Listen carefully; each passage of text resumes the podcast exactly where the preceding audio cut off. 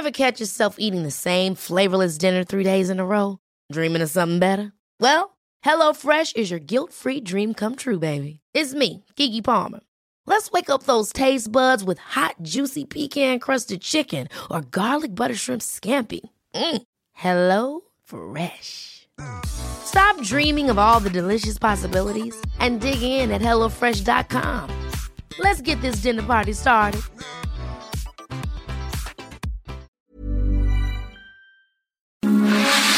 Radio, con la H que sí suena y ahora también se escucha.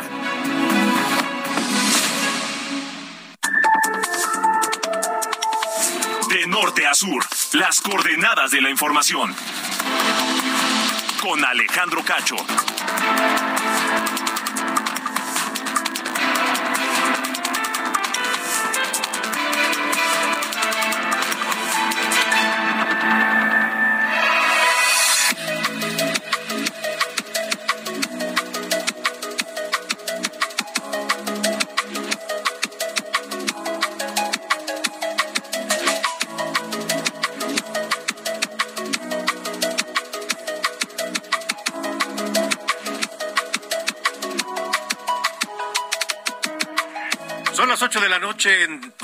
Tiempo del centro de la República Mexicana. Bienvenidos a De Norte a Sur. Hoy miércoles, miércoles 31 de agosto de 2022. Yo soy Alejandro Cacho. Me da mucho, mucho gusto saludarle y le agradezco que me permita acompañarle a través de la señal de eh, la cadena nacional de Heraldo Radio en toda la República Mexicana y también en los Estados Unidos a través de Now Media y todas las estaciones que retransmiten Heraldo Radio. Gracias y un ah, abrazo fuerte a todos. Ojalá ya esté terminando su día y termínelo con nosotros aquí en De Norte a Sur para estar informado, para analizar, para comentar, para debatir los temas que nos afectan, los temas que nos interesan esta noche.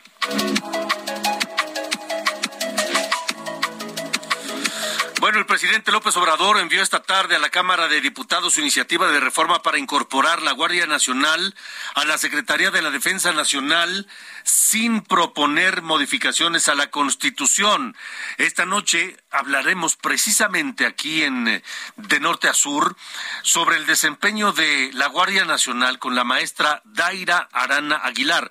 Ella es especialista en militarización, militarismo y empleo de la fuerza bajo estándares internacionales de derechos humanos. Lo platicaremos esta noche aquí en De Norte a Sur. Precisamente en este momento le cuento, se está llevando a cabo el conteo de, de votos en el Senado de la República para elegir eh, quién será el eh, próximo presidente del Senado. Ya todo indicaba, apuntaba que Alejandro Armenta, un hombre cercano, cercanísimo a Ricardo Monreal, eh, pues había ganado la batalla al interior de su partido, al interior de Morena, para ser él el eh, próximo presidente del Senado de la República. Pero entonces vino la oposición del bloque opositor y del bloque de contención, es decir, todos los partidos que no son eh, Morena y sus aliados, para mm, aceptar así como una imposición a Alejandro Armenta el presidente del Senado de la República. Estaremos llevándole la información en vivo desde el Senado. Justo en este momento se está llevando a cabo el conteo de votos y se está en espera de este resultado. De acuerdo con datos de la Comisión Nacional para la Protección y Defensa de los Usuarios de Servicios Financieros, la CONDUCEF, escuche bien este dato, entre el 70 y el 75% de las quejas que se recibieron el año pasado contra los bancos fueron por presumibles fraudes, por posibles fraudes, en los que podrían estar infiltrados miembros del crimen organizado, miembros de la delincuencia organizado en las estructuras de la banca mexicana. Sobre eso platicaremos esta noche aquí en De Norte a Sur con Mario Di Constanzo, el excomisionado nacional para la protección y defensa de los usuarios de los servicios financieros, porque estos problemas, esto es no solamente perder el dinero que tenemos en, en nuestras cuentas bancarias, sino incluso podría tener eh, consecuencias legales posteriores, en las cuales uno nivela en el entierro, pero son problemas adicionales. Aquí de norte a sur esta noche el gobernador de Tamaulipas, el gobernador Américo Villarreal, estará en unos minutos más. Él tomará posesión el próximo 1 de octubre del cargo de gobernador de Tamaulipas. Eh, ¿y, qué va a pasar? cómo se está llevando a cabo de entrega el proceso de entrega recepción del gobernador saliente Francisco García Cabeza de Vaca, quien además además eh, pues tiene pendientes con la justicia. ¿Qué va a pasar en este proceso de entrega-recepción? ¿Qué va a pasar con Francisco García Cabeza de Vaca? ¿En qué estado recibe el gobierno de Tamaulipas Américo Villarreal? Hablaremos con él en unos instantes. Por cierto, saludos a toda la gente que nos escucha allá en Tamaulipas, en Tampico, en Brownsville, en eh, Matamoros y por supuesto también del otro lado de la frontera tejana.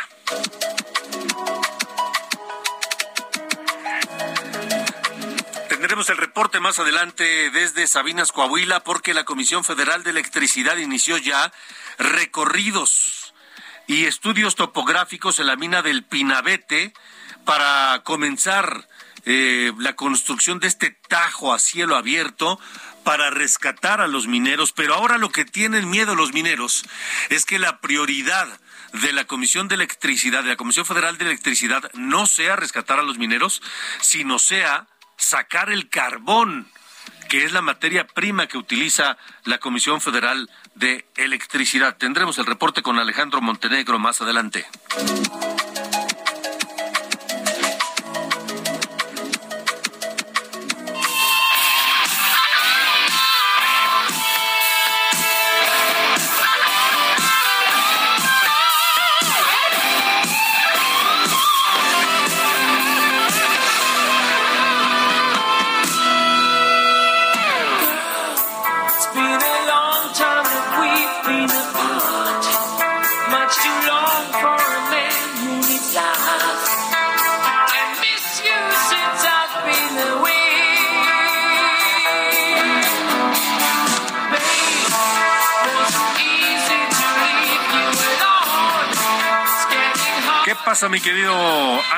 ¿Cómo estás? Muy bien, gracias Alejandro. Pues escuchando a Scorpions, esta canción llamada No One Like You, un tema de 1982. Y esto es a propósito del cumpleaños número 74, qué barbaridad. 74 de Rudolf Schenker, quien es uno de los guitarristas de esta banda, compositor y músico alemán, por cierto, ya decíamos la otra vez que canta Scorpions en español y en español, no en inglés, pese a que son alemanes. Eh, Rudolf Schenker está cumpliendo 74 años y es compositor junto con Klaus Mein de esta canción, una de las más famosas de Scorpions y también pues se le puede escuchar en su intervención en la guitarra en el otro tema famoso Wind of Change de esta banda alemana, Alejandro. Muy bien, muy bien que durante mucho tiempo se pensó que eran norteamericanos, ¿no? Este Scorpions. Sí, pues decidieron cantar en cantar en inglés para proyectarse internacionalmente. Así que eh, parte de esto escucharemos Van Morrison, Aerosmith, algo de lo de esta noche, Alejandro. Me parece muy correcto, mi querido Ángel Arellano, te agradezco. Así que parte de lo que será la, parte musical la de música esta noche. De esta noche, así es. Muy bien, muchas gracias. Gracias a ti, Alejandro. Buenas gracias, buenas noches.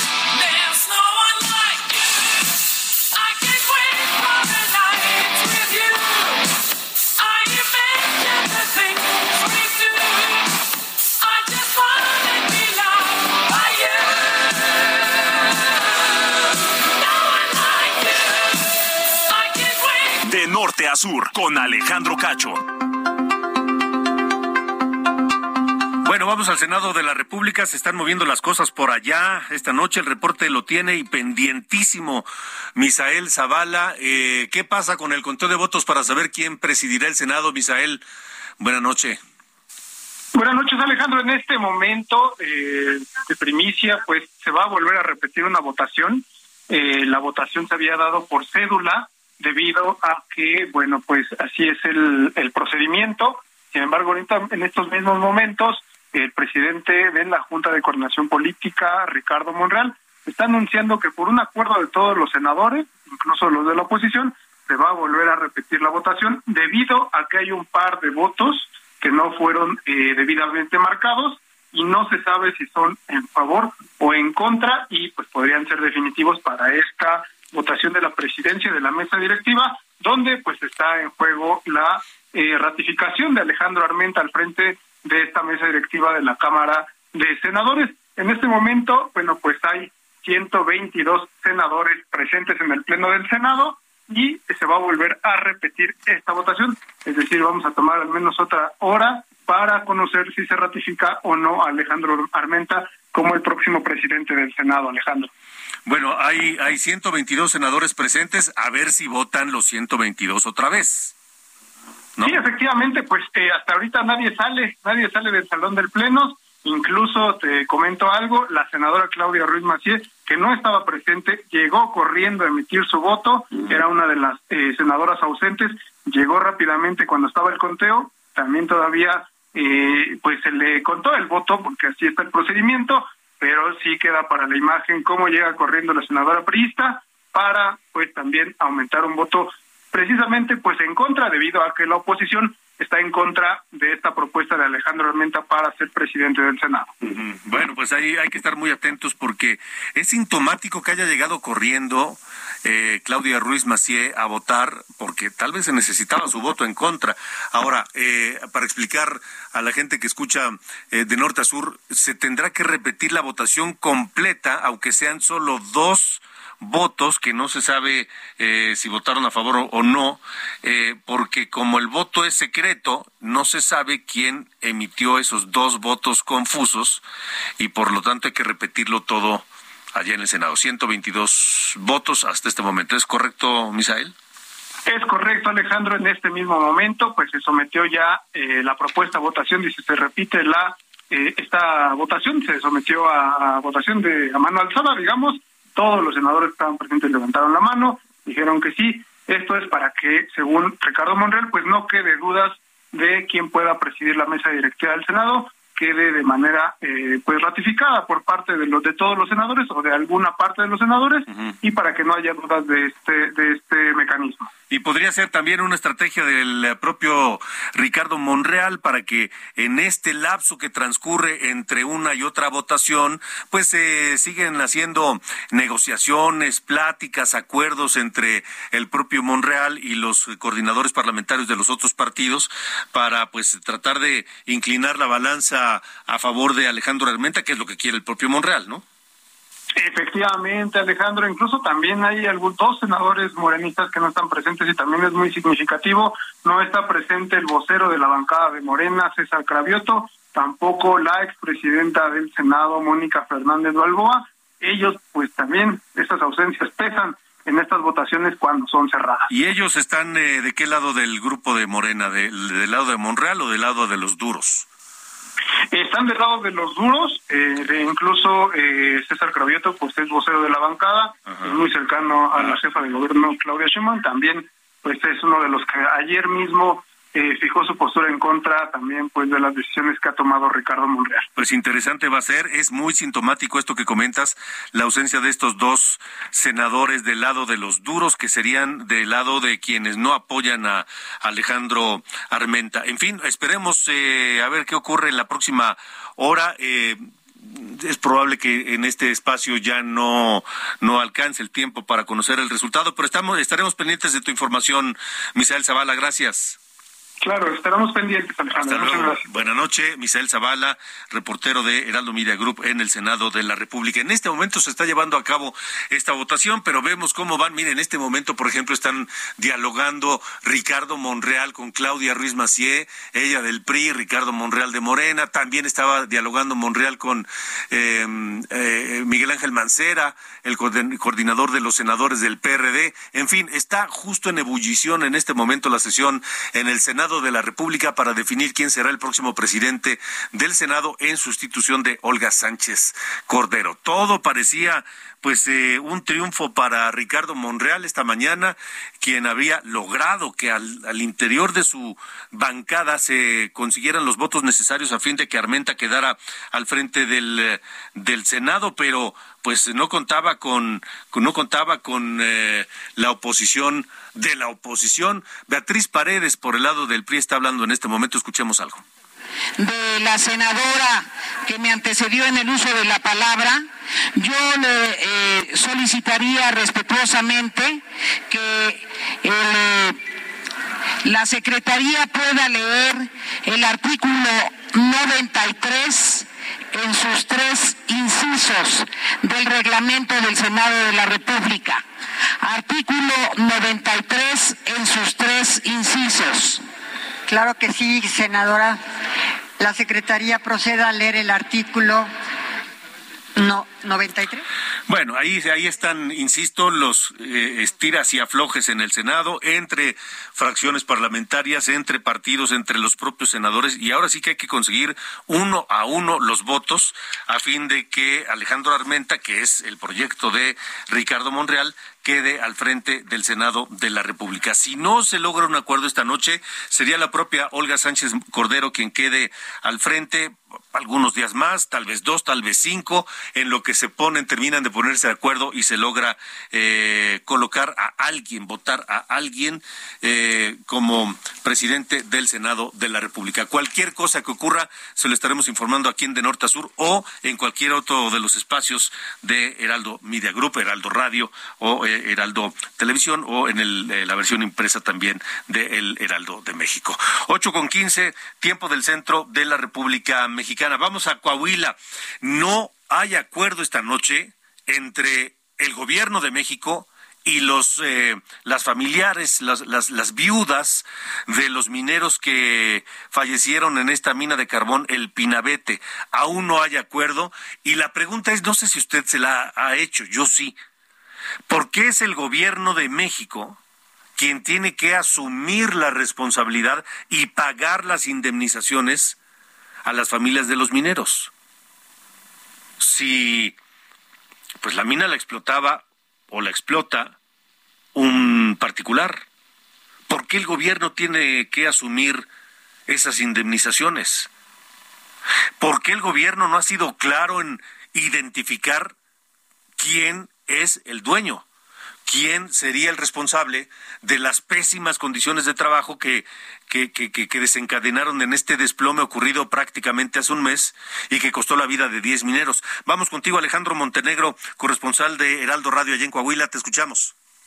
¿Qué tal, Alejandro? Buenas noches. Te saludo con gusto desde Coahuila. Bueno, pues hay ahí algunas diferencias, mientras que la Coordinadora Nacional de Protección Civil, Laura Velázquez, dijo esta mañana, después de reunirse con las esposas de estos mineros, que ya hay un acuerdo que incluso en el momento en el que se estaba dando la entrevista a la coordinadora, estaban firmando ya el acuerdo planteado para la construcción de un tajo, eh, un memorial y la indemnización correspondiente para las esposas de los mineros. Bueno, pues otros familiares, madres, hermanos, señalan que ellos no están de acuerdo, que, que no hay un consenso completo. Sin embargo, bueno, pues lo que se ha dicho es que eh, la, el gobierno está negociando directamente con las esposas, que de esa manera se tiene que hacer por ser los familiares más directos de los mineros.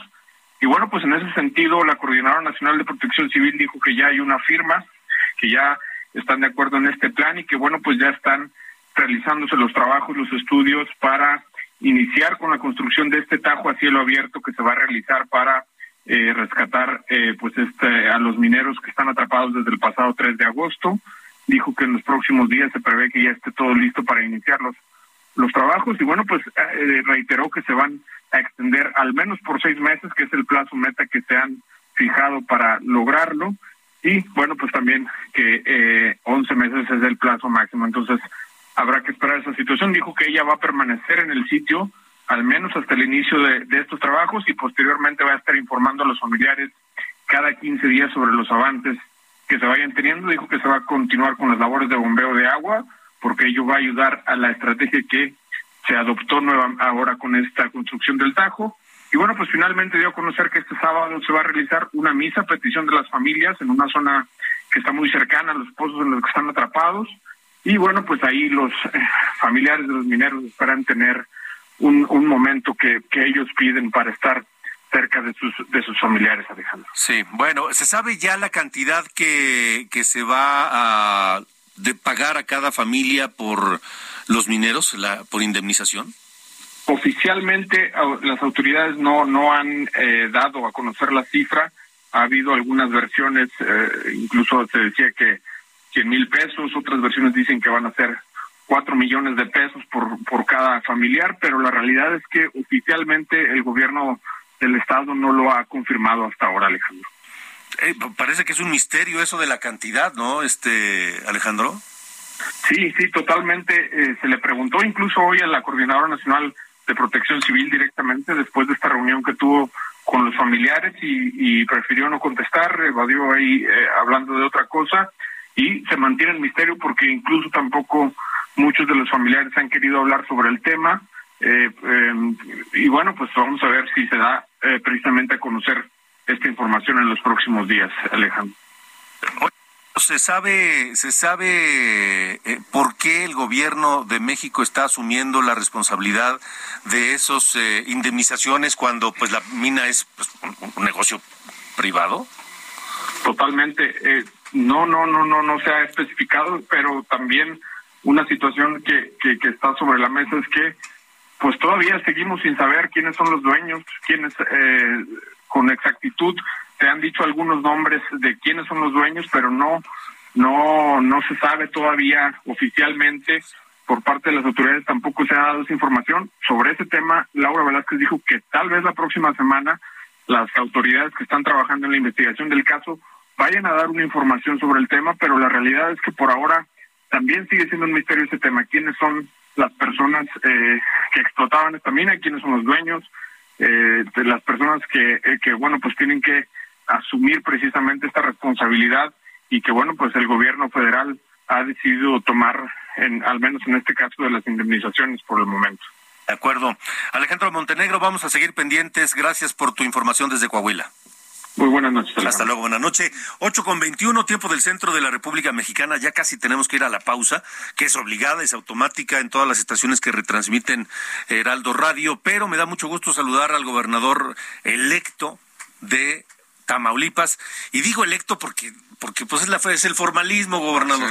El doctor Américo Villarreal, que está con nosotros. Bienvenido, gobernador. Muchísimas gracias, Alejandro. Aquí estamos a tus órdenes en este importante medio. Muchas gracias. Este, ¿Le parece que saludemos y todo, y luego vamos a corte y para darle más tiempo a, a, platicar los temas que tenemos que platicar este después de la pausa. Con mucho gusto. Porque hay que decir que nos escuchan a través de Heraldo Radio en Tamaulipas, estamos en, estamos en Tampico, estamos en Matamoros, estamos en, en Reynosa, estamos también del otro lado de la frontera, en eh, Texas, en varios eh, lugares de Texas, en, en San Antonio, nos escuchan en Austin, ya dije en McAllen, en Brownsville, donde hay muchos tamaulipecos.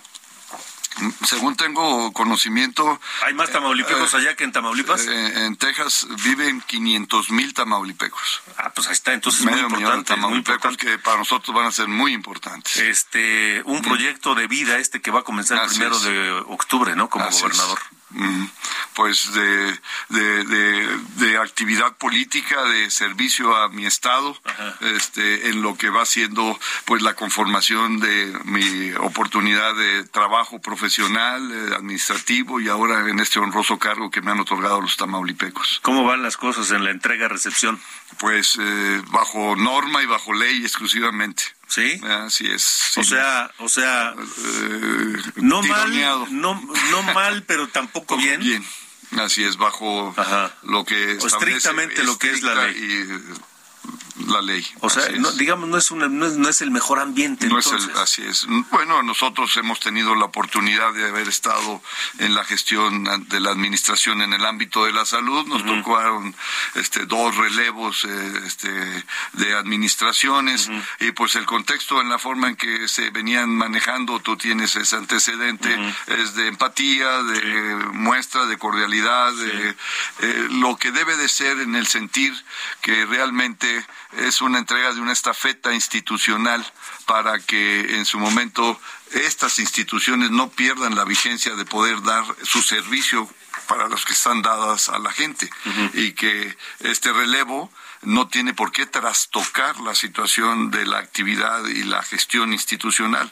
Y parece que no es la intención. Bueno, hay mucho que platicar porque también el, el, gobernador saliente es, es un tema.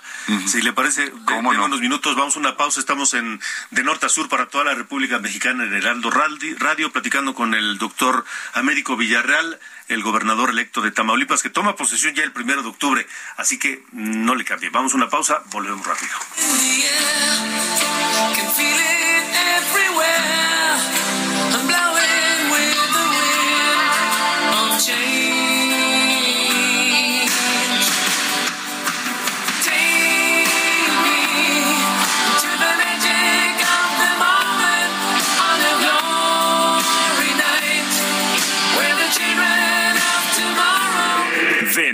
Sur.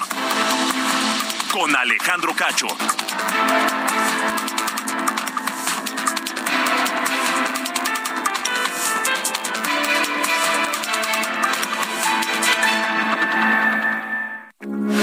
Heraldo Radio, con la H que sí suena y ahora también se escucha.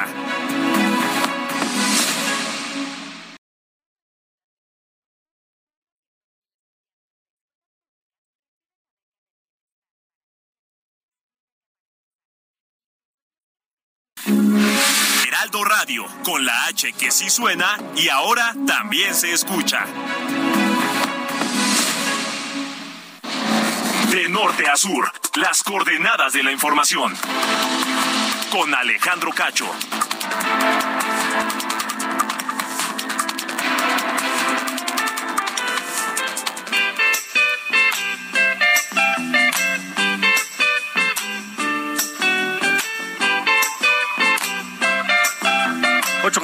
Tiempo del centro de la República Mexicana. Seguimos de norte a sur y esta noche nos acompaña aquí en la cabina eh, el gobernador electo de Tamaulipas, el doctor Américo Villarreal, a quien agradezco que, que esté pues para platicar de todo lo que viene para Tamaulipas y lo que está ocurriendo en este momento. Este Doctor gobernador, gracias por estar aquí. No, nuevamente, es un gusto y al contrario, el agradecido soy yo. Al contrario, eh, hablábamos del proceso de entrega-recepción que comienza mañana formalmente. Así es, ya este, se hicieron las instancias correspondientes, se giraron los oficios correspondientes conforme marca la ley. Este, ya de nuestra parte existe el equipo que está constituido para este proceso de entrega-recepción y también ya este, el gobernador del estado este, nombró precisamente al secretario general de gobierno como el encargado y representante del gobierno para comenzar a establecer los trabajos de la entrega-recepción. ¿Y, y, cómo van? Si hay, si está, si, si se está llevando a cabo, digamos, como debe de ser. Pues este lamentablemente no sentimos que exista esta situación de, de, de apertura. Selling a little or a lot. Shopify helps you do your thing however you cha-ching. Shopify is the global commerce platform that helps you sell at every stage of your business. From the launch your online shop stage to the first real life store stage, all the way to the did we just hit a million orders stage. Shopify is there to help you grow. Shopify helps you turn browsers into buyers with the internet's best converting checkout. 36% better on average compared to other leading commerce platforms because businesses that grow grow with Shopify. Get a $1 per month trial period at Shopify.com slash work. shopify.com/work. De disposición, eh, te comentaba hace un momento, yo he sido funcionario de gobiernos anteriores en el ámbito de la salud y me ha tocado estar en estos procesos y generalmente eh, se hacen no a los últimos 30 días, y no se espera y se empieza dentro de los primeros dos meses, tres meses y comienza a haber una, un acercamiento, hay trabajo hacia el interior de las secretarías en todos los documentos y toda la formalidad que se tiene que dar para entregar un trabajo pulcro y y de adecuado seguimiento de cada una de las áreas eh, del quehacer de una administración. Y este pues ahora eh, conforme marca la ley efectivamente es a partir del primero de septiembre y no hubo forma de tener alguna otra situación previa de acercamiento. Pero sí nos mandaron algunas señales verdad de que eh, las situaciones que se dan a través de decisiones del Congreso en donde se comenzaron a modificar situaciones de la propia estructura orgánica del gobierno, por ejemplo, ah, eh, situaciones que se aprobaron eh, para poder modificar eh, áreas de la Secretaría de Seguridad que aparentemente han sido exitosas y no entendemos si se ha promulgado y se ha comentado que han sido exitosas en los indicadores de seguridad en Tamaulipas, que se estén modificando áreas sustantivas de la Secretaría de Seguridad para pasarlas a la Fiscalía General. ¿Ah? ¿Por qué moverle algo que está funcionando tan bien, según, así es. según dice el gobernador Cabeza de Vaca? Así es, ¿verdad? Entonces, en ese caso, pues eh, eh, se estaba moviendo la, el secretariado ejecutivo de, las, de Seguridad Pública, eh, los GOPES, la CAYE, la Unidad de Investigación Financiera, los centros de control de confianza que estaban dentro de la Secretaría de Seguridad con esa respuesta y esos cambios en indicadores, ahora los quitan de esta secretaría y los quieren mandar a la Fiscalía este, General del Estado, que es autónoma y entonces no va a ser sujeto de entrega-recepción. Eh, o sea, lo que sí se pudo haber fiscalizado hasta antes de estas modificaciones.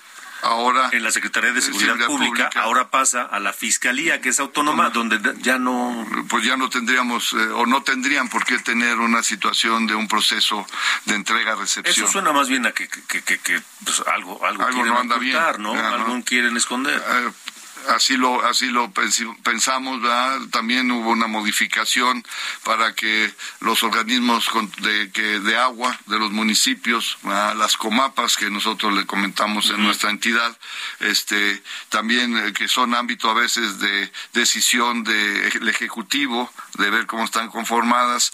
Pues ahora no se pueden modificar también si no tiene la aprobación de dos terceras partes del Congreso eh, cosa que no se ha logrado en el sentido de estos equilibrios que tenemos prácticamente el 50% y el 50% entre legisladores de Morena y de Acción Nacional. Y entonces es muy difícil que esa situación este se pueda presentar y, que también dices bueno y por qué no nos quieren entregar cómo está la situación administrativa de estos organismos reguladores del agua potable de nuestras ciudades eh, en ese sentido también comentarte que recientemente está publicado en el diario oficial del Estado pues a estas fechas, a estas alturas, están haciendo cambios en la estructura orgánica del gobierno. O sea, ¿Cómo qué cambios? Eh, quitando direcciones de ciertas secretarías, quitando subsecretarías, modificando cómo está constituida la estructura orgánica. Este, a un mes de dejar, un el, mes gobierno. de dejar el gobierno, hacer cambios sustantivos, incluso dentro del propio el DIF del Estado, haciendo modificaciones internas y pues no sabemos con qué trascendencia o circunstancia pueda esto implicar en el proceso de entrega-recepción, pero a lo mejor en lo que tenemos nosotros de cómo se encontraba laborando y trabajando el gobierno a lo largo de estos seis años y ahora yo llego a pedirte que me entregue la dirección general de atención a la última, pues es que yo no tengo esa dirección. Es que la cambió hace un mes o la cambió hace dos semanas y ya no está en su estructura orgánica. ¿Ah? Eso está muy sospechoso, ¿no? Pues hay varias cosas en ese sentido, pues que nos hacen lamentablemente eh, pensar de esa forma. ¿ah?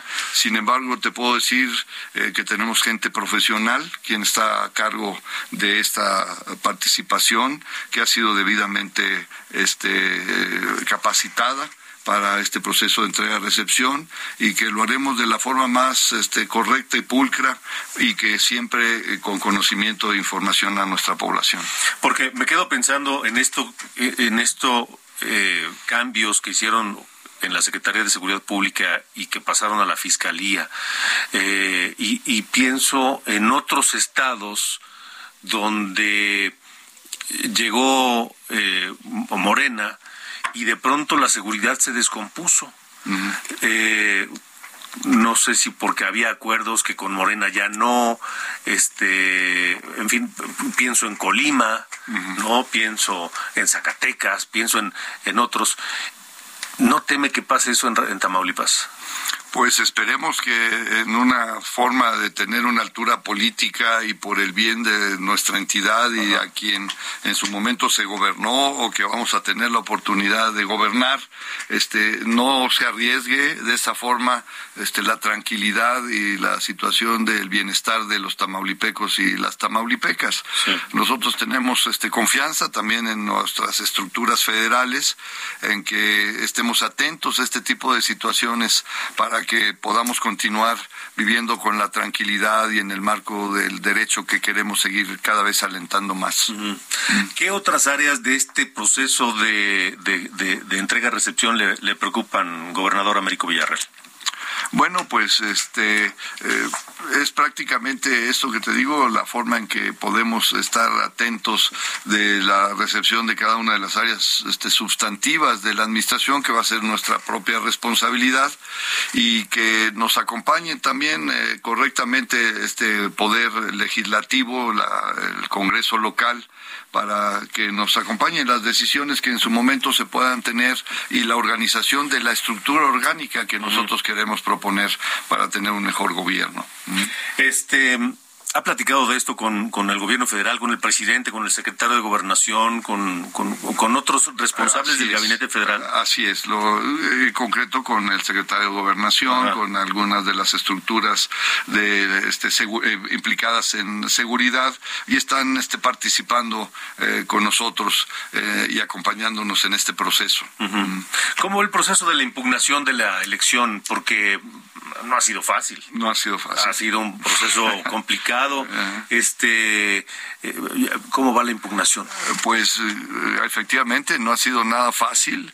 Lo comentamos y lo reiteramos. Este, tuvimos y participamos en un proceso electoral, eh, en un proceso de campaña, en un proceso electoral y ahorita postelectoral de Estado ante esta situación de eh, frenar la presencia de lo que la gente democráticamente ha expresado, como fuimos el Estado que más participó en estas votaciones con el 53% del el padrón electoral y que pues eh, estamos eh, en este ánimo de poder este continuar con esta validación que ya se dio en el marco legal eh, de una elección eh, que se llevó a cabo en paz, tranquilo. Eso mismo dijo el gobernador. Hay declaraciones de él en que después de la elección mencionó que todo había estado en paz, en calma, en un proceso electoral, que se hicieron los conteos correspondientes, que el Instituto Electoral Local validó la elección, y nos entregó la constancia de mayoría de gobernador electo que incluso el Congreso local eh, emitió el bando solemne para publicarlo en el diario oficial del Estado, en donde dan a conocer el triunfo de mi persona como gobernador electo y que ya recientemente el tribunal local en lo electoral también este, validó la elección por mayoría en el sentido de que no hay justificación de las impugnaciones que señala Acción Nacional.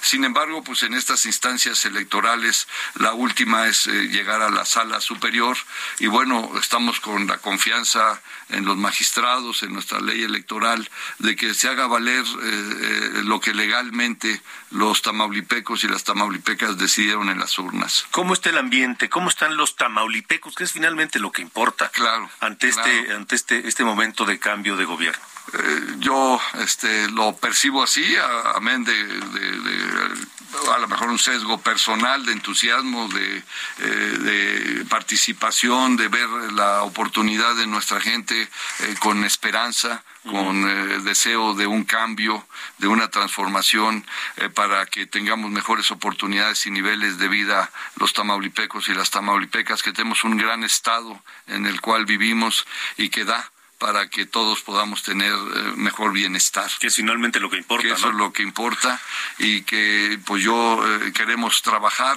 en esta forma de conducirse esta visión política que encabeza ahora nuestro presidente de humanismo, de ver y velar por los derechos humanos y que en las acciones de gobierno siempre esté implícita la oportunidad del desarrollo y el bienestar social. Ahora, eh, gobernador Américo Villarreal, eh, ¿qué va a pasar con el gobernador saliente, con Francisco Javier García Cabeza de Vaca, que tiene no pocos problemas legales? pues eh, yo creo que él en lo particular, eh, cada quien es responsable de sus actos, eh, máxime en la función pública, ¿verdad? Y que pues él tendrá que responder a instancias y señalamientos que ha hecho la Fiscalía Federal, que eh, seguramente en el proceso eh, se tendrán que volver a eh, validar nuevamente las órdenes y señalamientos que existen por esta instancia después del primero de octubre. Y nosotros pues única y exclusivamente en poder documentar si así las hubiere y las detectamos las desviaciones correspondientes en la administración saliente y hacerlas de conocimientos a la instancia correspondiente para que en su momento se aplique la ley y la sanción si esto se requiere. O sea, él tiene sus problemas en el ámbito federal que tendrá que resolverlos ahí. Así es. Y en la instancia estatal, pues este ya se verá qué encontramos. ¿Qué En el proceso de esta entrega-recepción y en la validación y las condiciones, este, le decimos, no solo a veces lo más que se fija y se tiene, pero que debe ser muy importante es en qué condiciones están las estructuras de las instituciones, cómo se encuentra la situación financiera, que es muchas veces el punto más álgido, pero también lo que hemos querido este, desnotar y, tener presente es en cómo se encuentran los indicadores de gestión de cada una de las áreas sustantivas del quehacer de un gobierno, para que la ciudadanía esté también consciente de qué partimos y qué esfuerzo tenemos que hacer en conjunto por mejorar estos indicadores. Le voy a hacer una pregunta completamente subjetiva. Sé que no tiene bolita de cristal, pero pues igual tiene alguna idea. ¿Usted cree que, Francisco Javier Cabeza de Vaca esta noche duerme tranquilo o estas noches dormirá tranquilo? Pues yo creo que este en el ámbito de, la moral y la responsabilidad y conciencia de cada quien, este, yo creo que eh, si es el, común denominador y el estándar, debe estar preocupado. De acuerdo. Eh, doctor Américo Villarreal, gobernador electo de Tamaulipas, gracias por haber estado acá. Este, ojalá sea la primera de varias conversaciones porque seguramente van a salir este, pues muchos temas en el camino, ¿no? Eh, pues te lo agradezco mucho y permitirme a través de eh, la oportunidad que me hace referencia de todos los paisanos que se encuentran en Texas, este, saludarlos, eh, reiterarles nuestro compromiso que cuando estemos al frente de la administración de nuestro estado podamos tener lo que me comprometí de tener un legislador este migrante en la Congreso local que lo represente. Que sería el primer estado, ¿no? Que tenga un legislador migrante. Así es, el primer Congreso estatal, pues. Así que buscaremos que eso se dé el debido cumplimiento con la propuesta de iniciativa al Congreso local y que estaremos muy atentos del apoyo que también brindan y que lo sabemos eh, eh, este, a sus familiares en las zonas este, del altiplano, sobre todo Tamaulipeco, para mejorar las condiciones de vida de ellos y que alentaremos y facilitaremos esas condiciones. Una vez que asuma la gubernatura ya constitucionalmente platicamos, a ver ¿Qué encuentra en los cajones? Pues desde el primer día, estás invitado el primero de octubre. Muchas gracias. Muchas gracias. Que así sea. Gracias, gracias, doctor Américo Villarreal, gobernador electo de Tamaulipas. Las 8.46, ya está Carlos Allende listo aquí con pues su comentario. A ver qué nos tiene. Carlos Allende. De norte a sur, con Alejandro Cacho.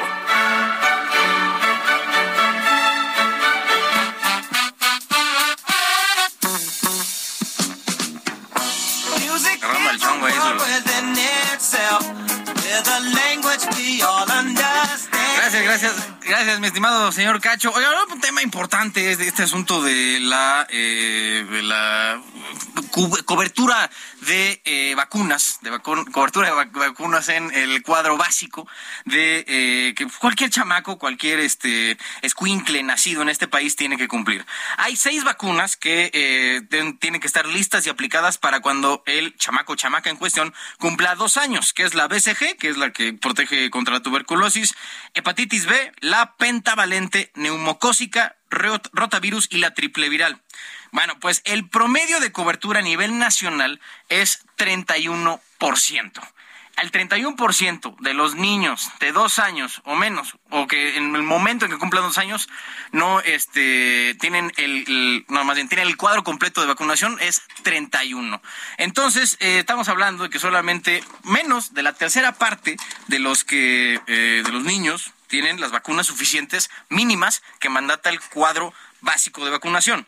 En 2018, esa misma eh, cobertura estaba en 35%, que en sí no está genial, ¿no? la, cosa es que eh, hoy está cuatro puntos porcentuales abajo de lo que teníamos hace eh, tres años. Entonces pues, se vuelve un poco complicado el asunto este del cuadro básico de vacunación para los más pequeños aquí en México, porque eh, pues, se redujo en estos años. Y tristemente los estados que están en, la península, Campeche, Quintana Roo, Yucatán y en el Pacífico Sur, que son los sospechosos de siempre, hablando de Chiapas, Guerrero y, eh, y Oaxaca, son los que vienen más resegados. Solamente tienen cobertura del 20% en, entre su población del tema de vacunación. Y hay un punto, eh, fíjate, para que veas el, cambio que puede haber entre tres, en, en tres años, ¿no? Entre el final de un sexenio y la mitad del otro. En el Estado de México, la cobertura de la vacuna contra la tuberculosis era 100%. O sea, no había chamaco. 100%. 100%. Eso está en la, encuesta nacional de salud. Eh, no había chamaco en el Estado de México que no tuviera su, su vacuna contra la, tuberculosis. No existía. Hoy esa cifra es 81%. 19 puntos menos tenemos de, cobertura de vacunación, en, al menos en este caso específico del Estado de México, con la vacuna de tuberculosis. Y, pues digo, ahorita puede que no veamos este asunto, pero ya en Estados Unidos, en el Nueva York, tiene un caso de poliomielitis, de polio. Terrible, terrible. De, polio que estaba erradicada, entre comillas, pero bueno, ahora este Ojalá ya se pongan las pilas y corrijan este. Uno esperaría, pero no si viste a la, creo que es el integrante de la Comisión de Salud hoy del Senado, andan diciendo, andan exigiendo que, que quieren vacunas que por, por propuestas, ¿no? del PAN andaba diciendo, no, es que fíjense que las propuestas que traen aquí del PAN, por favor, y andaba quejándose de que están exigiendo vacunas. ¿Cómo se atreven? Así son, así son, eh, así pues, son. ¿eh? Qué bonito. Muchas gracias, muchas gracias. Siempre un placer. Que pase buena noche. Igualmente. De norte a sur, con Alejandro Cacho. Me da mucho gusto saludar esta noche a Mario de Constanzo, quien fuera titular de la Comisión Nacional para la Protección y Defensa de Usuarios de los Servicios Financieros, Conducef, quien advierte de la posibilidad de infiltrados del crimen organizado en la banca mexicana. Mario, qué gusto que estés con nosotros. Buenas noches. Muy buenas noches, Alejandro. Un saludo a ti y a todo tu auditorio. Igualmente, Mario. Tenemos, tenemos eh, pocos minutos, pero ¿qué, evidencias hay para pensar esto? Mira, tú sabrás, tú, tú te habrás eh, enterado o has escuchado, eh, pues, el reciente fraude que han sido cometidos sobre muchísimos usuarios de Banamex. Sí, sí. lo vimos en redes sociales. Yo me puse eh, pues a orientar a muchos eh, afectados. Debo decirte que tengo más de 500 correos, ¿no? Que he tenido Zooms con ellos, que ahorita estoy en un Zoom con, ellos. ¿Y, ¿Y en qué me baso para decirlo? Mira, me baso para decirlo en el nuevo modus operandi de este fraude muy reciente, ¿no? eh, digamos, la, la versión común es que engañan al usuario y él da sus datos, ¿no? y, y, que eh, mayormente este tipo de fraudes pues son un tanto culpa del usuario. Pero revisando el modus operandi, eh, pues se llega a la conclusión de, de esta posibilidad. ¿Por qué? Porque en este caso sucedieron varias cosas atípicas conforme a lo tradicional. Por ejemplo, las llamadas venían enmascaradas del número de Banamex. ¿Cómo, ¿cómo que enmascaradas? Sí, hazte de cuenta que tú tienes el número de tu tarjeta de crédito, el número para reportarla, que tiene atrás tu tarjeta de crédito. Pues mucha gente lo mete a su teléfono por, cualquier eventualidad. Bueno, Entonces te llama por teléfono y es que cuando te llama tu papá, tu tío, un familiar. Aparece ahí el nombre. Aparece el nombre. Pues aquí aparecía el nombre que ellos tenían registrado de Banamex. Okay. Este es el primer punto que es diferente a otros casos. El segundo punto es que eh, la forma del fraude es que los hacían disponer de sus tarjetas de crédito o créditos que tenían, pasarlos a sus cuentas de débito y de ahí les ordenaban hacer eh, una serie de operaciones de transferencia. Eh, sin embargo, antes en el Inter les daban eh, datos de sus consumos, de sus saldos, datos que normalmente solamente el banco tiene. ¿no? A lo mejor el banco o todo el mundo tiene tu nombre, pero no todo el mundo tiene tus tres últimos consumos. Sí, claro. O el saldo de tu cuenta de cheques. Ese es otro elemento adicional diferente. Luego, en las aplicaciones o en la aplicación de Citibank, de Citibanamex, para hacer transferencias, tú tienes que dar de alta la cuenta y esperarte media hora para poder hacerle transferencias a esta cuenta. En el fraude que cometieron, las, las transferencias podían ser de inmediato, es decir, no operaba este candado de los 30 minutos, cosa que solamente puedes controlar del banco. Pero aquí viene lo, lo, lo, lo peor, que hay muchos usuarios a los que estas transferencias a sus cuentas de débito luego les ordenaban que transfirieran a diferentes bancos. Tú puedes creer que al banco no le brinque una cuenta de un jubilado que recibe una pensión de 10 mil pesos mensuales, que de repente tenga un crédito de 500 mil pesos abonado en su cuenta y que tenga 100 transferencias a diferentes bancos con lapsos de un minuto cada transferencia? Pues por supuesto, es rarísimo eso. Desde luego que esto no lo monitoreó el banco, bueno, ya no sea por protección a los clientes, por principios de TLD, de lavado de dinero, al banco le tienen que brincar estas operaciones. Y no pasó nada. Yo te aseguro que si tú o yo, siendo dueños de nuestras cuentas o titulares, queremos reproducir eso, no lo podemos hacer, lo para el banco. ¿Por qué en ese momento ellos no se les paró? Ese es otro. Mario, Mario, me, me, dejas eh, abusando de tu generosidad, este, y, y, y, en afán de con calma explicarle a la audiencia de, de, este espacio de qué manera pueden protegerse ante estos mecanismos, lo platicamos mañana. Porque se nos agota el tiempo y, y, y sí esto merece eh, detalle y calma para, para comentarlo y para platicarlo, Mario. Con mucho gusto, Alejandro, con muchísimo gusto. Te agradezco mucho. Entonces nos ponemos de acuerdo contigo para terminar de platicarlo mañana. Muchas gracias, Mario. Al contrario, muy buenas noches. Hasta luego, buenas noches, Mario Di Constanzo. Mañana no se pierda de norte a sur porque le vamos a decir cómo se va a proteger de estos fraudes. Vámonos con música esta noche. Ah, no, sin música. Bueno, pues vámonos ya. Ni para eso dio tiempo el día de hoy. Adiós, hasta mañana. Buenas noches.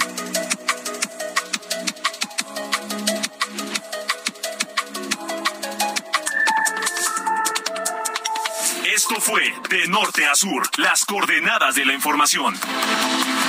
Con Alejandro Cacho.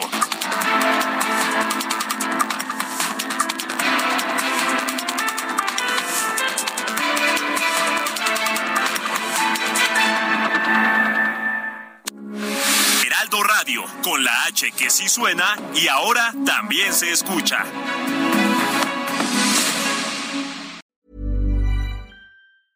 Ever catch yourself eating the same flavorless dinner three days in a row? Dreaming of something better? Well, HelloFresh is your guilt-free dream come true, baby. It's me, Kiki Palmer. Let's wake up those taste buds with hot, juicy pecan-crusted chicken or garlic butter shrimp scampi.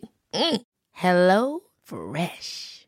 Stop dreaming of all the delicious possibilities and dig in at HelloFresh.com. Let's get this dinner party started.